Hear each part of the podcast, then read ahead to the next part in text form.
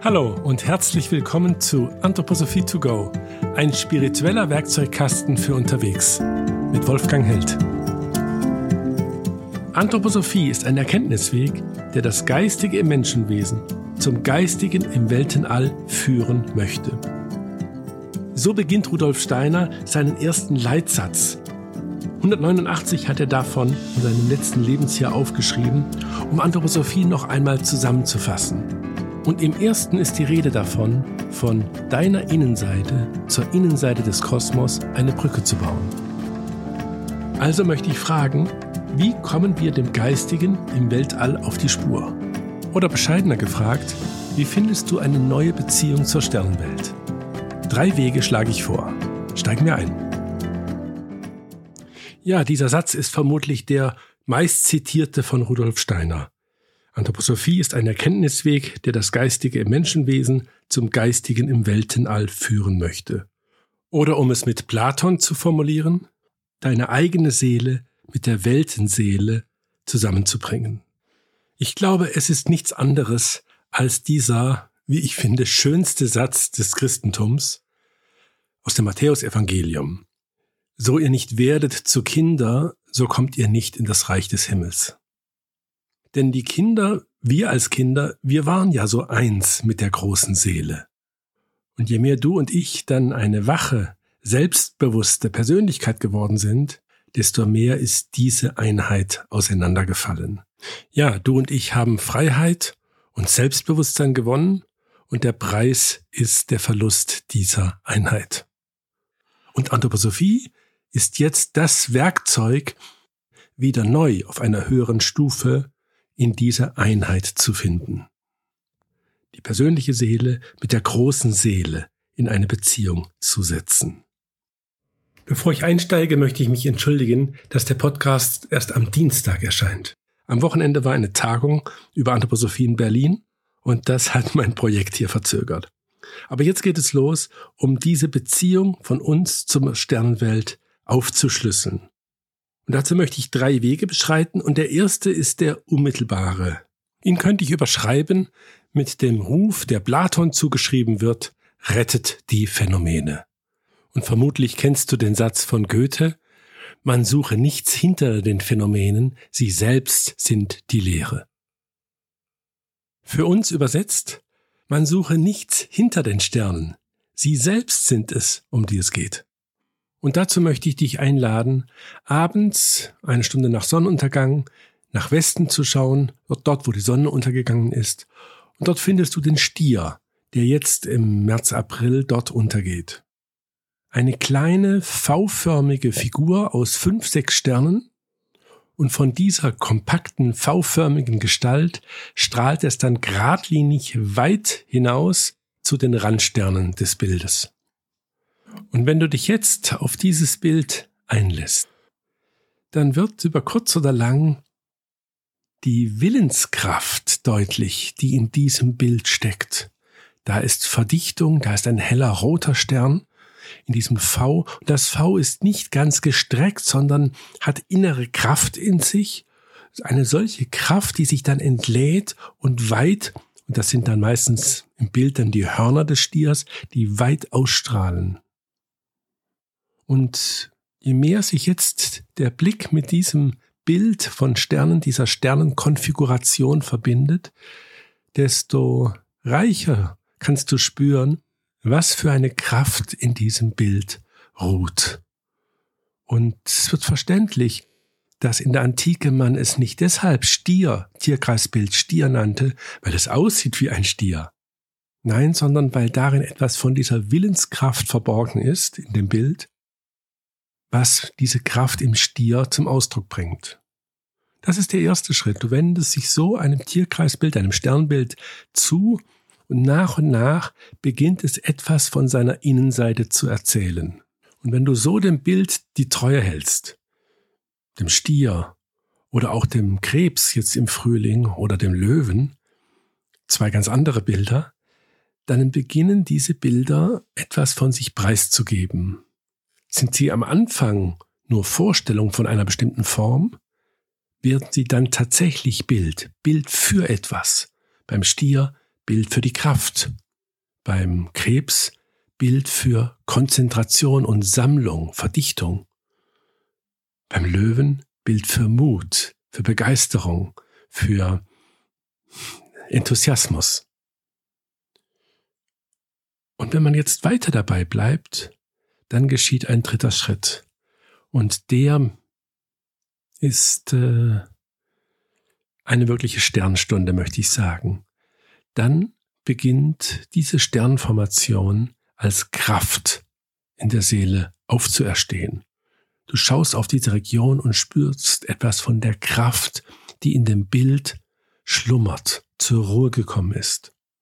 Von der Vorstellung zum Bild geht es zur Erfahrung von Kraft. So kannst du dich jedes Jahr im Winter und Frühling dem Stier zuwenden. Immer gleich zeigt sich dieses Tierkreisbild. Unverändert. Aber jetzt kommen die Planeten hinzu. Denn in diesem Frühling wandert jetzt im März, April Venus durch den Stier. Venus, dieser Planet mit seinem überschwänglichen Licht, fast schmerzvoll ist es, die Schönheit dieses hellen Wandelsterns. Und damit ist in dieser Region jetzt alles anders. Der Wille von dem Stier verbindet sich mit der Schönheit und Liebe von Venus. Aus dem einen Tierkreisbild wird jetzt das Intervall, der Klang von Planet und Tierkreisbild, von Schönheit und Liebe und Wille. Und da könnte ich jetzt lang philosophieren darüber, oder du kannst es, wie dieses äh, Verhältnis zu ver verstehen ist. Aber viel schöner ist es dann noch, sich dem Anblick aussetzen und jetzt mit seiner ganzen Empfindung, mit seiner ganzen Empfindung eintauchen in diesen Klang von Venus und Stier. Und ich glaube, das ist ein Moment, wo du spüren kannst, dass die Unendlichkeit der Sternenwelt sich tatsächlich spiegelt in der Weite der eigenen Seele. Doch vielleicht widersprichst du mir jetzt und sagst, warum soll ich mich mit dem Sternenhimmel beschäftigen, die eh in unserem Stadtlicht kaum zu sehen sind, wo doch zwischen uns Menschen so viel zu tun gibt, wo unsere Beziehung zur Natur so eine Baustelle ist da möchte ich dich an eine recht grundlegende Erfahrung erinnern, die du sicher gemacht hast. Ich mache sie immer wieder, wenn ich in unserer Sternwarte hier am Goetheanum eine Besuchergruppe habe oder wenn ich bei einer Studienreise dann den Blick zum Sternenhimmel lenke. Es ist immer wieder das Phänomen, dass doch alle, die dann so hinaufschauen und auf diesen Himmelsdom blicken, still werden. Man wird still im Angesicht der Sternenwelt. Wieso eigentlich? Ich würde sagen deshalb, weil wir insgeheim entdecken, was ich da so scheinbar unendlich weit draußen sehe, ist irgendwie geheimnisvoll verwandt zu meiner Innenwelt. Es ist, und da sind wir jetzt nah bei einer Beschreibung von Rudolf Steiner, die nach außen gestülpte Seele. Ich schaue eigentlich, wenn ich zum Sternenhimmel schaue, auf eine Innenwelt, so dass diese Entfremdung vom Kosmos dieses Gefühl der Heimatlosigkeit eine Seite der Medaille ist und die andere das Fremdgefühl gegenüber uns selbst, dem eigenen Körper. Und deshalb ist ein neuer Weg zu den Sternen zugleich ein Weg zu sich selbst. Im grenzenlosen Außen finde dich als Menschenwesen. So heißt das in einem Spruch bei Rudolf Steiner. Und ich vermute mal, in unserer aller Seele gibt es da den Widerspruch, dass du dann sagst, das unendliche Weltall und das soll die menschliche Seele spiegeln? Dann können wir Heraklit zur Hilfe nehmen, wenn er sagt, die Grenze der Seele wirst du nicht finden, auch wenn du alle Wege durchwanderst, so tiefen Grund hat sie. Die Unendlichkeit des Kosmos spiegelt sich in der menschlichen Seele. Die menschliche Seele ist genauso unendlich nach innen.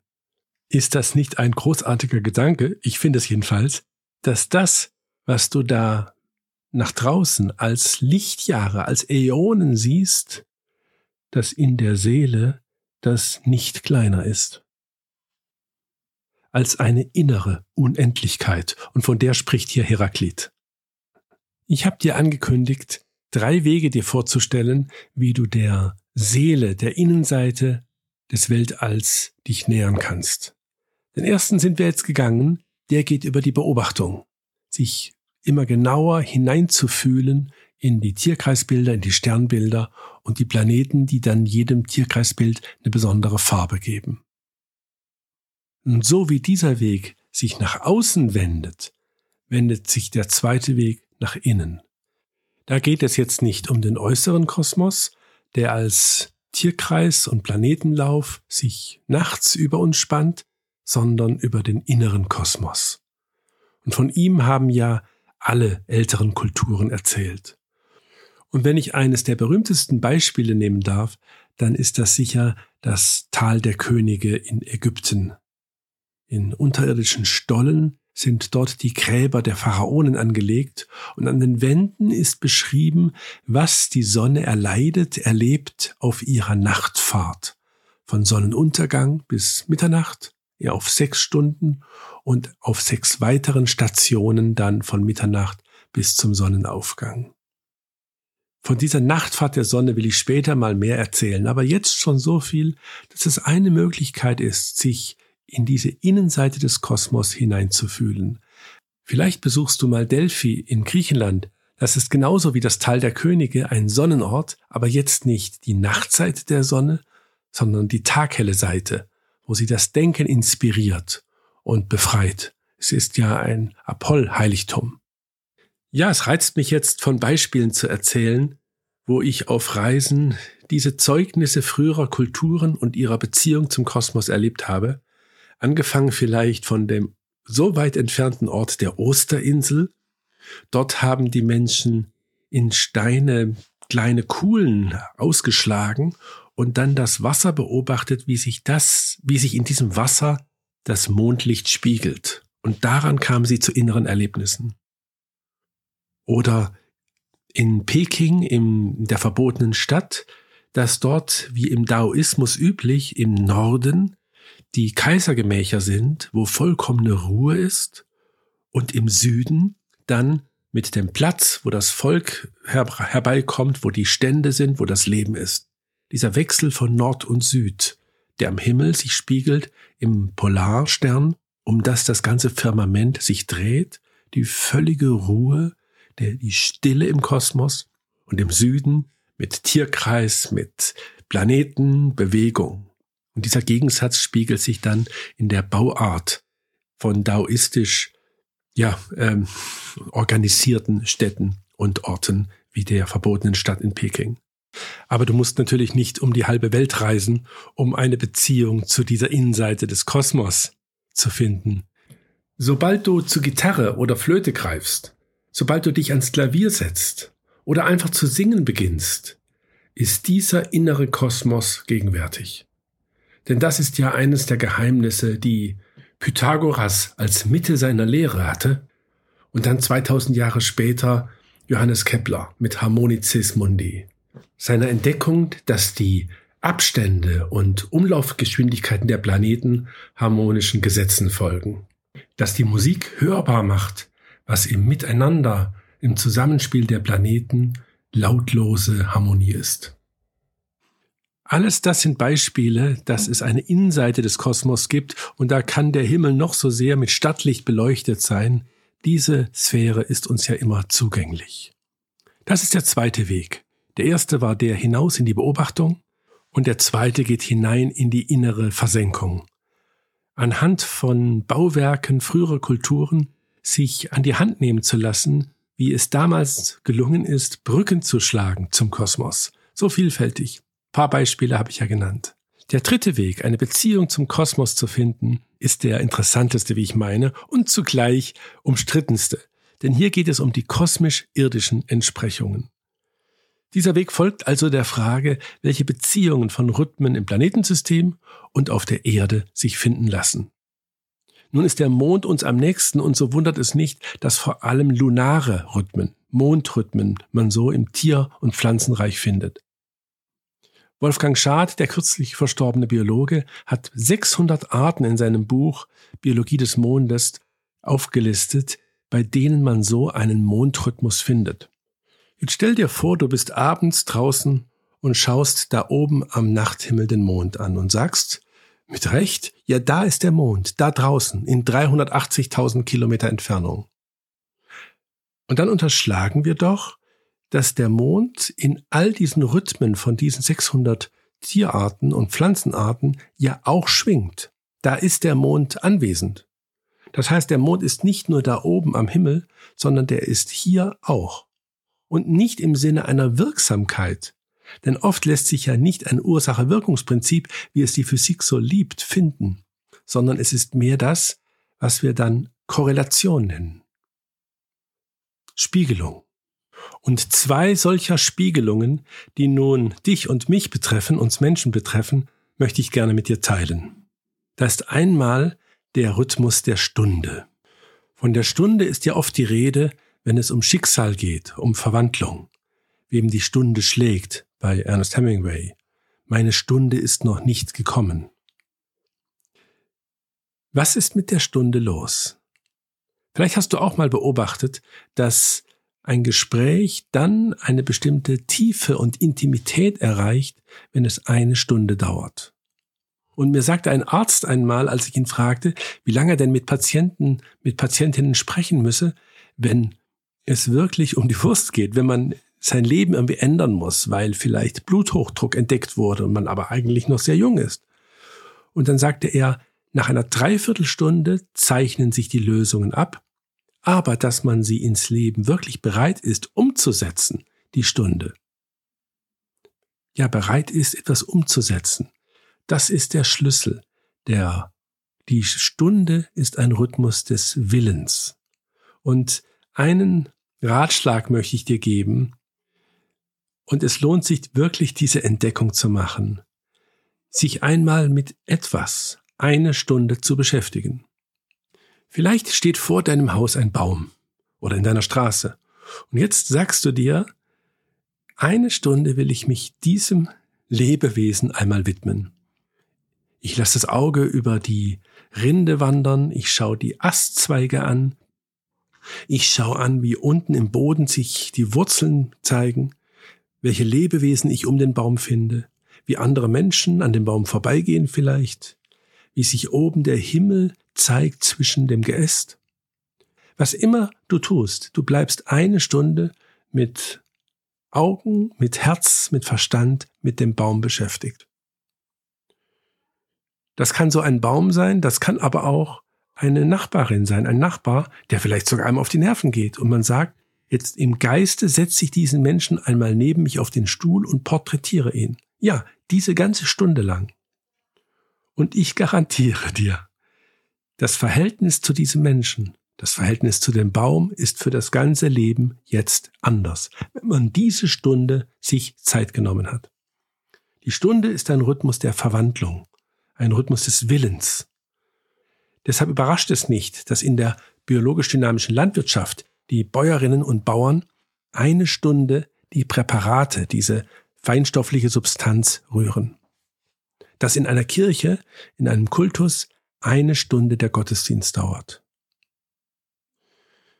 Die Stunde ist ein Rhythmus der Verwandlung. Deshalb taucht er auf in vielen Geschichten, beispielsweise wenn es heißt, meine Stunde ist noch nicht gekommen im Mythos. Wem die Stunde schlägt. Und jetzt der Blick zum Himmel. Es dauert eine Stunde, dass der Mond sich vor dem Sternenhimmel um seinen Durchmesser verschiebt. Das kann man beobachten, indem man sieht, wann der Mond sich vor einen Stern stellt und ihn dann auf der anderen Seite wieder freilässt. Man kann es auch rechnen. 360 Grad wandert der Mond in 30 Tagen, in einem Monat. Also pro Tag 12 Grad. Und nun ist der Mond gerade ein halbes Grad breit, so dass er in 60 Minuten sich um seinen Durchmesser verschiebt. Und jetzt kommt mein Gedanke dazu. Der Mond ist Bild, Repräsentant des Gewordenen. Denk nur, der Fußabdruck von Neil Armstrong, der 1969 um die Welt ging, der ist da im Staub des Mondes noch in 100.000 Jahren zu sehen. Ist doch verrückt. Eine Welt, die sich nicht ändert. Das repräsentiert der Mond. Und dahinter die Sternenwelt. Die Ewigkeit. Das Unvergängliche. Es verschiebt sich also in einer Stunde das gewordene Mond und das Ewige.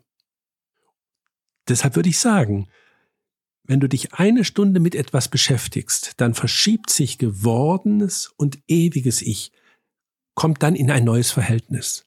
Wenn du dich eine Stunde mit etwas beschäftigst, wird gewordenes und ewiges Ich in ein neues Verhältnis gebracht. Wir rütteln da an unserem Gewordenen und nehmen neu zu unserem ewigen Ich eine Beziehung auf. Da überwinden wir dieses Prinzip des Mondes, des gewordenen Mondes.